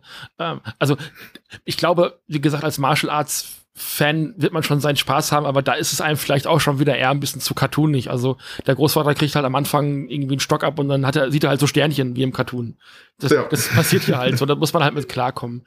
Ähm, ansonsten ist das, wie ich schon sagte, also das ist für mich so die, das, also die Hauptleistung dieses Filmes in, in Technik und Ausführung eben ein sehr solider Martial Arts. Also das ist das, was der Film für mich halt wirklich originär leistet. Weil die Story zu nehmen von Dragon Ball und zu verfilmen ist halt nicht so eine große Leistung, weil die hat halt schon mal jemand vorher geschrieben. So, ne?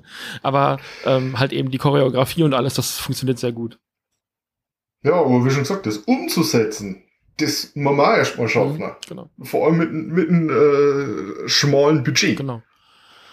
Ähm, ich hatte mir das noch eben äh, kurz angeguckt, weil wir auch ähm, kurz über Akira Toriyama geschrieben haben. Der hat ja, ich glaube, Dragon Ball, bev bevor es tatsächlich gestartet ist, schon zweimal angetestet.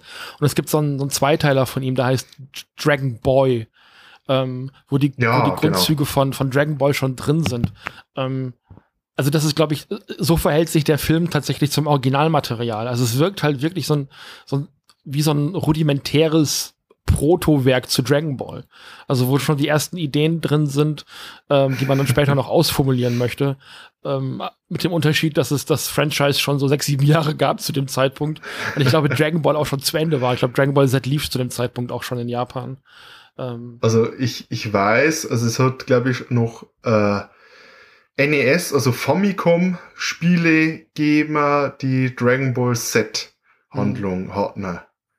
Also äh, ich glaube, ein, spätestens 91 oder so muss schon Dragon Ball Z gestartet Ja. sein in, äh, in Japan. ich habe ich hab damals sogar auf dem Emulator schon äh, Dragon Ball NES-Spiele gespielt, als ich noch ein Emulator spielender Junge gewesen bin. Und das äh, war sehr witzig. Ja, ich- Ja. Mein, mein, mein erstes Dragon Ball Spiel war ähm, eine Version von äh, Mugen. Ich glaube, Mugen hat das geheißen, wo man so alles Ja. Mögliche reinmodden kann. Und äh, ich hatte dann eine Version mit allen möglichen Dragon Ball Figuren. Genau. Und dann, dann kam, cool. kam später kam ja die PlayStation-Spiele, ne, so Fi Final Ball, Budokai. Budokai, Budokai, Budokai, up, up. genau. ähm, das kam dann später, haben wir auch alles rauf und runter gespielt und dann gab es ja die Gameboy-Spiele, die GBA-Version, was so rollenspielmäßig gewesen ist, äh, wo du mit Ich weiß, ein, äh, Ja. ein Schulkamerad von mir hatte ein Spiel, ähm, das startete, glaube ich, mit der Handlung mit äh, Dragon Ball Z, Mhm. also mit äh, Raditz, der ankommt. Und das Kampfsystem war so wie so ein Kartenspiel Oh ja, ja. aufgezogen. ich erinnere mich. Das, das soll gar nicht mal so übel sein, aber eben auch brockenschwer. Äh, Ich habe mich da nicht reinfinden können, weil das diese, diese Karten, ich, ach, ah, Kartenspiele finde ich schwierig. Also ich habe zwar eine Zeit lang mal sehr aktiv Yu-Gi-Oh! und Pokémon äh, TCGs gespielt, ähm, aber in Videospielen finde ich die immer sehr sperrig. Ich bin auch kein, kein besonders Ja. guter, großer Fan vom Pokémon TCG auf dem Gameboy tatsächlich. Äh, Ah, das war doch gut. ja, war ein gutes Spiel, aber ich kam nicht damit klar. Das war das, war's, das, das war das erste Mal, dass irgendjemand das Spiel verstanden hat. ja, stimmt. Ähm, naja, also das, das ähm, finde ich halt sehr bemerkenswert, also die Verbindung eben zum, zum, zum Frühwerk von, von Toriyama, was man hier halt eben auch, also ich glaube schon, dass da bei den Leuten, die den Film gemacht haben, eine Werkskenntnis da gewesen ist. Die kannten, kannten das Material, die wussten, was sie da tun. Ähm, jetzt ist natürlich das Konzept von Dragon Ball auch nicht so überkomplex. Also das kriegst du schon gut gepasst. Ist, äh, ich meine, viel, viel von Dragon Ball, vom frühen Dragon Ball, ist ja eben einfach äh, Journey to the genau, West. Genau, ja. Es ist ja an vielen Stellen ja eben halt ja, besser gut geklaut wie schlecht selbst das ausgedacht. Stimmt, ja. ähm, gut geklaut ist ein schönes Stichwort, weil wir wollten noch so ein bisschen darüber sprechen, wie man eine Dragon Ball-Verfilmung vielleicht heute machen könnte. Ähm, und wie es nicht geht, haben wir schon mal gesehen, definitiv. Ja. Ähm, meine Freundin kennt den Film noch nicht. Das heißt, die Chancen stehen nicht schlecht, dass wir den heute noch mal gucken. Ähm, der ist ja, der ist ja. Der, mein Beileid. Ich, ich, ich, hätte nicht gedacht, dass ich das mal sagen würde, aber der Dragon Ball Realfilm ist ja im Streaming-Angebot bei Disney Plus. Es, man weiß es halt auch einfach nicht. Oh Gott. Ja, ja. Disney, why? Warum? also diese, diese Konglomerierung ist halt führt halt auch manchmal zu seltsamen Verbindungen. Also, dass du den, den Dragon Ball-Film im, im Streaming-Angebot bei Disney gucken kannst, hätte wahrscheinlich vor 20 Jahren auch niemand gedacht. Ähm, aber ich habe den natürlich als geflissentlicher Manga- und Anime-Fan auch als DVD im Regal stehen. Ist natürlich klar. ähm, ich habe den mal irgendwo für einen Euro, glaube ich, mitgenommen in einer Krabbelkiste oder Secondhand oder sowas. Ich weiß es nicht. Ähm, das war genug. Das, das, ja, natürlich. Und ich, ich, hatte den vorher mir schon mal irgendwann auf DVD ausgeliehen. Ich bin dafür. Nee, gar nicht wahr. Ich lüge gerade. Ähm, oh. Als er damals im Kino war, da hat man sich damals ja noch Filme aus dem Internet heruntergeladen, wenn du dich erinnerst. Oh. Ähm, und mein Bruder. Ganz böse. Der, mein, ma, ma, böse, auf keinen Fall machen. Äh, Filme im Internet gucken, damit man sie nicht kaufen. Haben wir heute auch nicht gemacht. ähm, you wouldn't download a car. genau.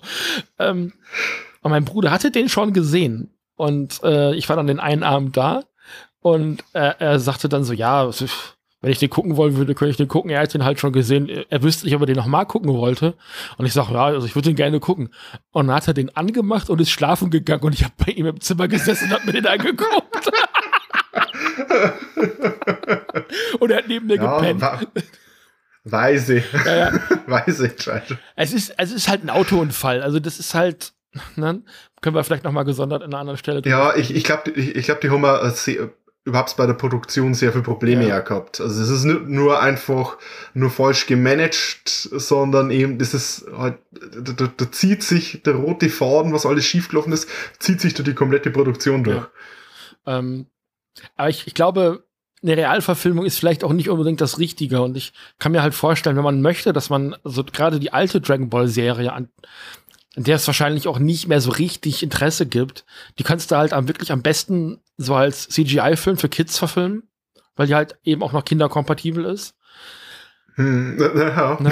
Ähm, was halt auch total gültig ist. Also es gibt total schöne CGI-Filme. Ne? Also das will ich gar nicht in Abrede stellen, aber das, die Serie kriegst du halt am ehesten an Kinder vermarktet.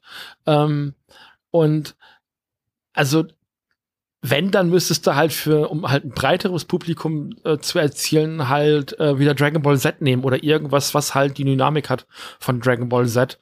Und ähm, weil das ist ja witzigerweise auch das Dragon Ball, mit dem die Amerikaner groß geworden sind. Die haben die erste Dragon Ball Serie lange gar nicht gekriegt und ähm, die sind ja direkt mit Dragon Ball Z gestartet. Das heißt, ähm, das ist ja sowieso erstmal der Hauptmarkt, der mit einem Hollywood-Film bedient wird, dann maximal China und dann kommen wir ja in Europa.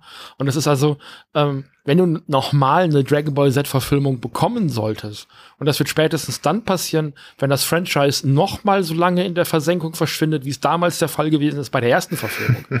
das kann noch dauern. Also das, ich, ich kann mir nicht vorstellen, dass es in den nächsten zehn Jahren soweit ist. Hm. Ich glaube glaub ich auch mhm. nicht. Ich glaube, vor allem die, die ganzen, die ganzen Leute, die halt Dragon Ball lieben als, als, als Stammpublikum, ja. würde ich jetzt mal sagen. Die sind ja einfach halt durch den letzten Film sehr stark verbrannt mhm.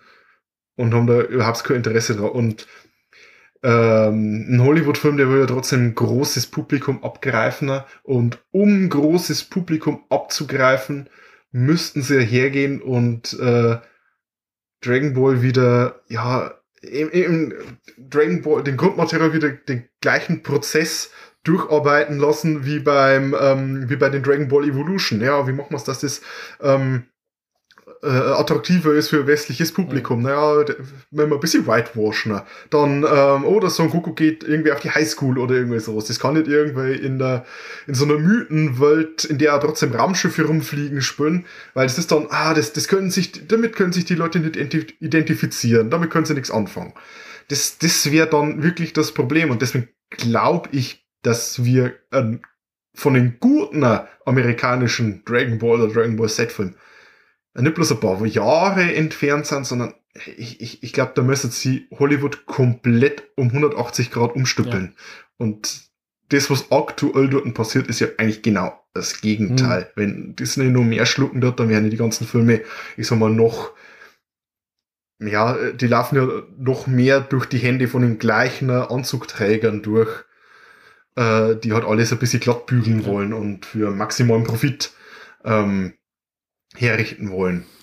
Und ja. da ist es schwer, sehr, sehr schwer, da sowas wie Dragon Ball durchzukriegen. Und dann ist natürlich die Frage, braucht das Franchise eine Realverfilmung, um zu existieren? Nö. Und da können wir ganz klar sagen, nein, weil ähm, der Dragon Ball Broly-Film hatte nach dem ersten japanischen Run hier in Deutschland, glaube ich, ein halbes oder dreiviertel Jahr, später nochmal einen Kino-Run, äh, wo er dann eben in der synchronisierten Fassung gelaufen ist. Also die haben den Film halt, ähm, also in diesen bringen ja die Anime-Filme heutzutage nur noch für ein Wochenende ins Kino, weil das Publikum hier einfach nicht mhm. größer mhm. ist, was sehr schade ist tatsächlich. Aber du hast halt für so. Also, hey, yo, es ist immerhin super, dass man es überhaupt ins Kino da, Das ist, das ist genau der Punkt. Also ähm, man kann sich freuen, dass es überhaupt reinkommt. Ähm, aber um eben Anime im Kino zu sehen, musst du halt eben diese Anime-Nights äh, erwischen, die manchmal so auf einem Samstag, Sonntag stattfinden. Und wenn es dann, weiß ich nicht, wie bei äh, bei Your Name oder bei Weathering with You sehr erfolgreich läuft, dann wird das noch zwei, dreimal wiederholt. Aber der Dragon Ball Broly-Film, der hatte da ja mit zwei verschiedenen Sprachversionen eben ähm, zwei verschiedene Kinoruns und war da sehr erfolgreich, ist in Japan auch durch die Decke gegangen. Das war, glaube ich, der erfolgreichste Dragon Ball-Film der letzten überhaupt. Also vielleicht auch seit immer, ich weiß es nicht. Ähm, und äh, ist mehrfach im Fernsehen ausgestrahlt worden, jetzt auch schon und so. Also ich glaube nicht, dass, also Dragon Ball Super, wie es ja aktuell eben auch heißt, ähm, das nötig hat, dass die Amerikaner hingehen und einen Realfilm machen, weil äh, das amerikanische Publikum und auch das europäische Publikum wird ja durch die Animes auch versorgt. Das also, äh, japanische Filme ist ja kein Nischenthema mehr, wie es das vielleicht vor 10, 15 Jahren noch gewesen ist, sondern zumindest nicht mehr so stark. Mehr so stark. Das findet ja eben jetzt in den gleichen Lichtspielhäusern statt, wie die großen Sommerblockbuster auch laufen. Nicht in der Länge und auch nicht in den großen Sälen immer. Kommt natürlich auf die Filme an. Also wenn Weathering with You total überbucht ist, natürlich machen sie den großen Saal dafür auf, ist klar. Ähm, mhm. Oder damals auch Your Name, äh, wo ich damals gesagt habe, na, ich mache den Hype nicht mit, finde ich, äh, finde ich irgendwie gerade uninteressant. und dann bin ich halt die zweite Woche, wo er lief, trotzdem ins Kino gegangen, weil ich nochmal die Möglichkeit hatte. So, so. also klar. Word of mouth. Ja, und ähm, das ist, das, das, also ein Realfilm würde sich für niemanden wirklich lohnen, weil die sind deutlich teurer als eine, als eine, äh, eine animierte Fassung. Und ähm, ja, außer vielleicht äh, Dragon Ball The Magic Begins. naja, gut. In dem Moment ja. Nee, aber nach Hollywood-Standards natürlich. Und du willst natürlich ähm, annähernd äh, das erreichen, was, was ein DC- oder Marvel-Film heute eben auch kostet. Weil es gibt ja keine günstigen Blockbuster mehr. Die kosten ja heute alle mindestens richtig. eine halbe Milliarde. Ansonsten ist das ja nicht richtig. Das sieht ja auch komisch aus, wie was ein Blockbuster, der keine halbe Milliarde gekostet hat. Sowas gucke ich mir überhaupt nicht mehr an. Muss. Was ist das denn hier? Ne? So, so ist es ja heute irgendwie. Ja, und, und also, wenn wir eine äh, Dragon Ball Realverfilmung, ich habe jetzt gerade noch mal ein bisschen gegrübelt. Wenn es eine geben würde, direkt für eine Realverfilmung, würde sich doch das äh, Original Dragon Ball doch mehr eignen, meiner Meinung nach, weil das Dragon Ball Set so überzogener oder so, ja, so schnell und ähm, äh, die, die Kämpfe so, so total abgedreht sind, dass das als Realfilm ich glaube, das würde als Realfilm nicht wirklich überzeugen. Und hätte nicht den gleichen, den gleichen Effekt, nicht die gleiche, äh, äh, den gleichen Punch wie eine äh, animierte Fassung davon. Ich glaube auch, dass die Zeiten für solche Sachen vorbei ist, weil ähm, also Dragon Ball, du hast das gerade gesagt, Dragon Ball hätte halt äh, Manga und Anime halt inspiriert. Dragon Ball hat, hat in den 80ern halt eine komplette Gegenbewegung gestartet. Ähm, Anime und Manga in den, in den 80ern sah halt aus wie Fist of the North Star. Ne? Das, ja. waren diese, das waren halt diese riesigen, muskelbepackten Typen, die irgendwo draufgeschlagen haben und dann ist alles explodiert. Und Dragon Ball war halt diese knuffig lustige Geschichte mit dem kleinen Jungen, der auf der Wolke reitet und äh, magische Kugeln sucht und riesige Fische frisst und ähm, gegen, gegen Dämonen und der, der, der Präsident der Welt ist ein Hund. So, das, das war halt Dragon Ball. Das war halt das genaue Gegenteil von dem. Und irgendwann ist Dragon Ball halt auch zu dem gewesen, was es versucht hat zu dekonstruieren. Und dafür gibt es kein Publikum mehr. Also natürlich gibt es Leute, die heute noch Fist of the North Star cool finden, aber das ist halt so ein Oh. Nostalgie-Ding. Also, das find, würdest du das heute auf den Markt bringen, würden Leute auch sagen, äh, nee, muss nicht so, ne? Ja, ja, ja, schon klar. Ja, stimme ich zu. So die, die, die einfache Adventure-Geschichte kannst du mal da besser, besser einen Film drum Genau. machen. Ähm, wenn, wenn du jetzt sagen würdest, äh, Dragon Ball Film, amerikanische Verfilmung von Dragon Ball, animierter Mhm. Film. Hast du da irgendeinen äh, gewissen Artstyle oder sowas im Kopf, wie das aussehen könnte? Und es gab doch die, es schreien wahrscheinlich gerade ganz viele Leute auf, aber es gab doch diese Asterix-Filme. Da gab es doch jetzt auch schon zwei. Ja, ja, ja. Das würde schon vollkommen Ja. reichen. Also sehr bunt, sehr weich gezeichnet, sehr rund. Ähm, alles so ein bisschen bubbly und, und, und verspielt eben auch. Also ruhig den, den Stil nehmen, den Dragon Ball damals auch hatte, mit den großen Augen und die, den runden Gesichtern und sowas. Aber das kannst du ja machen. Ähm, I- Weil- Illumination Weißt du, was mir als Hm, erstes denn? in, in, in den Kopf gesprungen ist? Mhm. Das hat doch mal den Peanut-Film Ja. gegeben. Vor ein paar Mhm. Jahren. Das was, was so sehr schön das 3D und das 2D miteinander verbunden hat. Ich glaube, sowas in der Art könnte ich mir vielleicht vorstellen. Ja, so Mixed Media, ja, könnte man machen. Ja, ja, ja. Das, das könnte gut aussehen. Also ich, was ich halt noch Oh. sagen wollte, ist, man müsste abwarten, ähm, Illumination arbeiten ja gerade an diesem Super Mario-Film. Der soll ja noch mal Mhm. irgendwann kommen. Also da hört man ja schon seit Jahren von, äh, dass, dass Mhm. da dran gearbeitet wird. Da würde ich mal abwarten, wie das zieht. Ähm, der, der neueste Scooby-Doo-Film ist halt auch so ein CGI-Ding und der hat für mich recht gut funktioniert. Ähm, also optisch Scoop. zumindest. Und ähm, also man kann da was machen. Also ich, ich glaube kaum, dass, also Disney und Pixar sowieso nicht, aber auch andere Studios nicht mehr drum herumkommen, Filme in diesem Stil zu machen. Es gibt sehr wenige 2D-Filme nur noch, also in Ausnahmefällen auch im Kino. Ähm, das ist einfach der Stil, in dem Filme heute, also animierte Filme im Kino eben laufen. Das will das Publikum. Äh, anders kriegst du den sowieso nicht mehr ans Publikum, den Film. Ähm, und dann muss man halt, also ruhig orientiert an der Manga-Vorlage und äh, eben auch an der Anime-Verfilmung damals äh, dann eben diesen Stil. Also eben auch diese diese runden Berge mit den äh, mit den Bäumchen oben drauf und diese kleinen runden Häuschen und alles und die also dann auch diese Puff-Effekte, wenn irgendwas aus diesen Kapseln rauskommt und so. Dass er wirklich puff dort Genau, steht. also genau so, exakt genau das. Also ruhig, Ja. also nimm einfach eine Manga-Seite und pack die auf die Leinwand. Das ist das Beste, was du machen Ja. kannst, weil dann, also auch hier ähm, The Mitchells and the Machines, der kam ja deswegen vor allem so ja, genau, genau, so, so der, der kam ja, genau ja, deswegen Ja. so an, weil die genau sowas gemacht haben. Das hättest du auch einfach als Ja. ganz normalen CGI-Film machen können, so als Familienfilm, so wie es Pixar ja tausendmal gemacht hat. Stattdessen sind die halt optisch in die Vollen gegangen und deswegen ist der Film so überzeugt, war der Film so überzeugend. Ja. Ja, äh, also ich wäre ja froh, wenn man wieder ein paar 2D-animierte Filme äh, mehr zu sehen bekommt. Aber man muss sagen, in den letzten Jahren haben da die äh, Animationsstudios schon ziemlich angezogen und haben sie jetzt ähm, trauen sich mehr so ähm, die Sachen zu stilisieren. Weil äh, bis vor ein paar Jahren hat jeder Animationsfilm, egal von welchem Studio, eigentlich gleich ausgeguckt. Ja. Die haben alle sehr, sehr ähnlich ausgeschaut. Und inzwischen hast du eben sowas wie ja, Mitchells vs. the Machines und äh, Spider-Verse, ein Spider-Man-Film, der auch äh, kunterbunt und alles Mögliche gemacht hat. Und ja, ich, ich bin froh, dass sich äh, endlich die computeranimierten Filme mehr so in diese Richtung bewegen und halt eben ja, vielfältiger aussehen. Und dann kann man vielleicht einmal sowas machen wie ein Dragon Ball Film. Also das ist, das ist das Einzige, wie ich mir vorstellen kann, dass wir sowas ähnliches wie einen Dragon Ball Film nochmal bekommen. Aber aus japanischer Sicht und also gerade warum sollte Toei sich die Mühe machen, das nochmal wegzulizenzieren? Gerade nachdem sie die schlechten Erfahrungen mit der ersten Verfilmung gemacht haben. Ähm, und es läuft ja auch alles. Und äh, Dragon Ball Super wird ja in regelmäßigen Abständen dann eben auch nochmal fortgeführt, abgedatet. Das Franchise läuft ja. Dieses äh, Kakarott-Spiel ist relativ aktuell noch. Die Leute feiern es wie nichts Gutes. Ähm, Dragon Ball Fighters. Dragon, Ball Fighters. Das ist durch die ähm, da, äh, das ist auch super angekommen, haben sie auch neue Figuren für entwickelt, die in den Kanon übergegangen sind.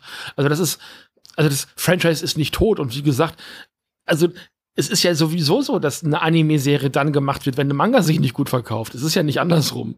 Ähm, das heißt, die brauchen bei Dragon Ball gerade keinen Realfilm. Und wahrscheinlich haben sie den damals auch nicht gebraucht, aber irgendwer wollte den unbedingt machen. Also das, Tja. War dann zu spät, das zu stoppen. Irgendwann ist es teurer, einen Film nicht mehr zu machen in Hollywood, was total paradox klingt, aber es ist leider so, ne? ja. Gut, äh, ich werde durch. Ja, fertig. Fertig. Fertig, Homos. Habe ich fertig. Nein, fertig, Homos. Brotzeit ist. so, das ist alles, was ich, so alles, was ich am Bayerisch kann. Das war's. ja, ähm, ich danke dir, Chris, dass du wieder Zeit gefunden hast. Ja, ich äh, danke dir, dass ich hier äh, gastieren durfte. Ja, sehr gerne. Hat mir viel Spaß gemacht. Ähm, wenn ihr Chris hören wollt, wo kann man dich am besten hören? Okay, äh, mich kann man am besten hören, wenn man äh, so auf Spotify oder sowas nachguckt. Oder Anchor, das sind eigentlich so auf meisten geläufigen Plattformen. Da habe ich und mein Kumpel, der Philipp, einen Podcast, der nennt sich Dinos, Dämonen und Doktoren. Das ist ein Podcast über Monster- und Genrefilme. Also eigentlich sehr ähnlich wie das Programm, das ihr hier beim äh, Steffen auch immer habt. Ähm, ihr könnt äh, unseren Podcast auf Twitter haben wir einen Account. Äh, der ist unter den Handle ddd-cast. Und falls ihr mich persönlich mal auf Twitter suchen wollt, da bin ich eigentlich ziemlich aktiv. Da ist mein äh, Handle at Degel, also Dora Emil Gustav Ludwig, unterstrich Tunes. Also wie die Looney Tunes. Und da findet ihr, was ich so über, keine Ahnung, Dinosaurier und Monster und so twittere. ja, und ähm, genau, das machen wir so. Genau, das machen wir so. Genau. Äh, eine Folge kann ich euch besonders ans Herz legen bei äh, Dinos dem ja, genau. nämlich unser Mothra Crossover. Ähm, was also, wie Richtig. ich finde, eine sehr witzige, sehr unterhaltsame Folge gewesen ist, weil wir mit fünf Leuten in der Runde sitzen. Also das komplette Nerd-Nerd-Nerd-Team und ihr beiden. Das ist grandios. Es war die Hölle zum Editieren. Ich glaub dir das sofort, deswegen wollte ich das auch nicht machen. Das Schöne war ja eigentlich, oder das, das Schlimme in Anführungszeichen, war ja eigentlich, dass die Karte irgendwann mittendrin ja, mal äh, der Computer abgestunken ist. Ja. Und das dann wieder zusammenzubasteln, das war ein Spaß. Aber äh, hat hingehauen. Ja, ich habe solche, solche Mammutprojekte auch schon hinter mir. Also ich kenne das sehr gut und war dann sehr froh darüber, dass das bei euch gelaufen ist. Nein, nicht zu ungut. Aber ne, wie gesagt, ist eine absolut schöne Sendung, auf die ich auch sehr stolz bin, weil ich euren Podcast halt auch sehr mag und äh, den sehr gerne höre. Ähm, und auch danke, danke. immer äh, mitgucke, wenn ihr einen Film guckt, den ich noch nicht gesehen habe. Und ähm, genau. Also von mir auf jeden Fall eine, eine Empfehlung. Und ich finde halt auch, äh, es kann halt nie genügend Podcasts über Monsterfilme geben. Ähm, und ich, also was ich halt, äh, wovor ich dann immer so ein bisschen Angst habe, ist, dass sich dann das Angebot so deckt. Und das ist halt eben nicht so. Es ergänzt sich sehr schön mit unserem Podcast. Also die kann man sehr gut nebeneinander herhören. Ihr habt einfach einen anderen Schwerpunkt als wir und das macht sehr, sehr angenehm, wie ich finde. Das heißt, wir stehen genau, uns nicht gegenseitig. Weil uns, uns, äh, genau, wir denn uns nicht äh, hier gegenseitig, ähm, ja, wir haben ja unterschiedliche, ja, unterschiedliche Nischen, mhm. nicht? aber wir, wir, kratzen ja meistens mehr so am, am Kaiju-Genre, also so die, so die Godzilla-Reihe ist zwar auch so, so ein bisschen unser Leitfadener, aber ähm, wir machen ja immer Themenmonate. Wir haben den Yeti-Monat gehabt, wo wir uns drei Yeti-Filme angeguckt haben. Wir haben den Drachen-Monat gehabt, da haben wir uns so Dragonheart und Dragon Slayer und so angeguckt. Und ähm, ja, ich habe, wie wir den Podcast äh, angefangen haben, wie ich den angefangen habe zu planen, habe ich überlegt, was ich machen woll, will. Will ich einen reinen Kaiju-Podcast machen? So, ja, aber dann, dann hast du das Problem wieder, hm, machst du mal Tremors, machst du mal das und das und du willst mal über einen weißen Hai reden oder sowas und das sind halt dann keine Kaiju-Filme und viele machen dann einfach einen Horror-Podcast, aber das, die meisten, viele Monsterfilme sind halt eben auch keine Horrorfilme. Mhm. Ich meine, sowas wie Godzilla vs. Megalon ist, ist alles aber kein Horrorfilm. Und dann haben wir gesagt, ja, machen wir Monster. So, Monster und Genrefilm, weil wenn einmal Monster trotzdem nicht mit dabei ist, haben wir dann die Ausrede, dass wir sagen, wir sind Monster- und Genrefilm-Podcast. Ja. Und da passt die Auswahl, die ihr getroffen habt, auf jeden Fall ganz gut. Also ihr geht ganz viele von den Klassikern ab. Ihr habt aber ganz am Anfang irgendwie so einen schrägen äh, Tokusatsu-Film gemacht, von dem ich noch nie irgendwas gehört hatte. Und das ist halt auch immer schön. Mikadroid. Genau, das ist halt auch immer schön. Also sowas ganz Nischiges zu machen und so, das ist halt auch immer schön. Ähm, ja, das sind so, so Gefilde, die wir uns dann auch reinbegeben, wo Daniel dann immer sehr leidet. Schönen Gruß, aber naja, ich habe da auch meinen Spaß dran. Und also von daher, ähm, also ich kann da bei euch halt eben auch immer sehr viel Neues erfahren und ähm, mehr Perspektiven auf den gleichen Film können ja trotzdem interessant sein, weil ja auch eben nicht jeder die gleiche Sicht auf die Welt hat. Und deswegen ist das sehr schön, dass es euch gibt. Das wollte ich nochmal sagen.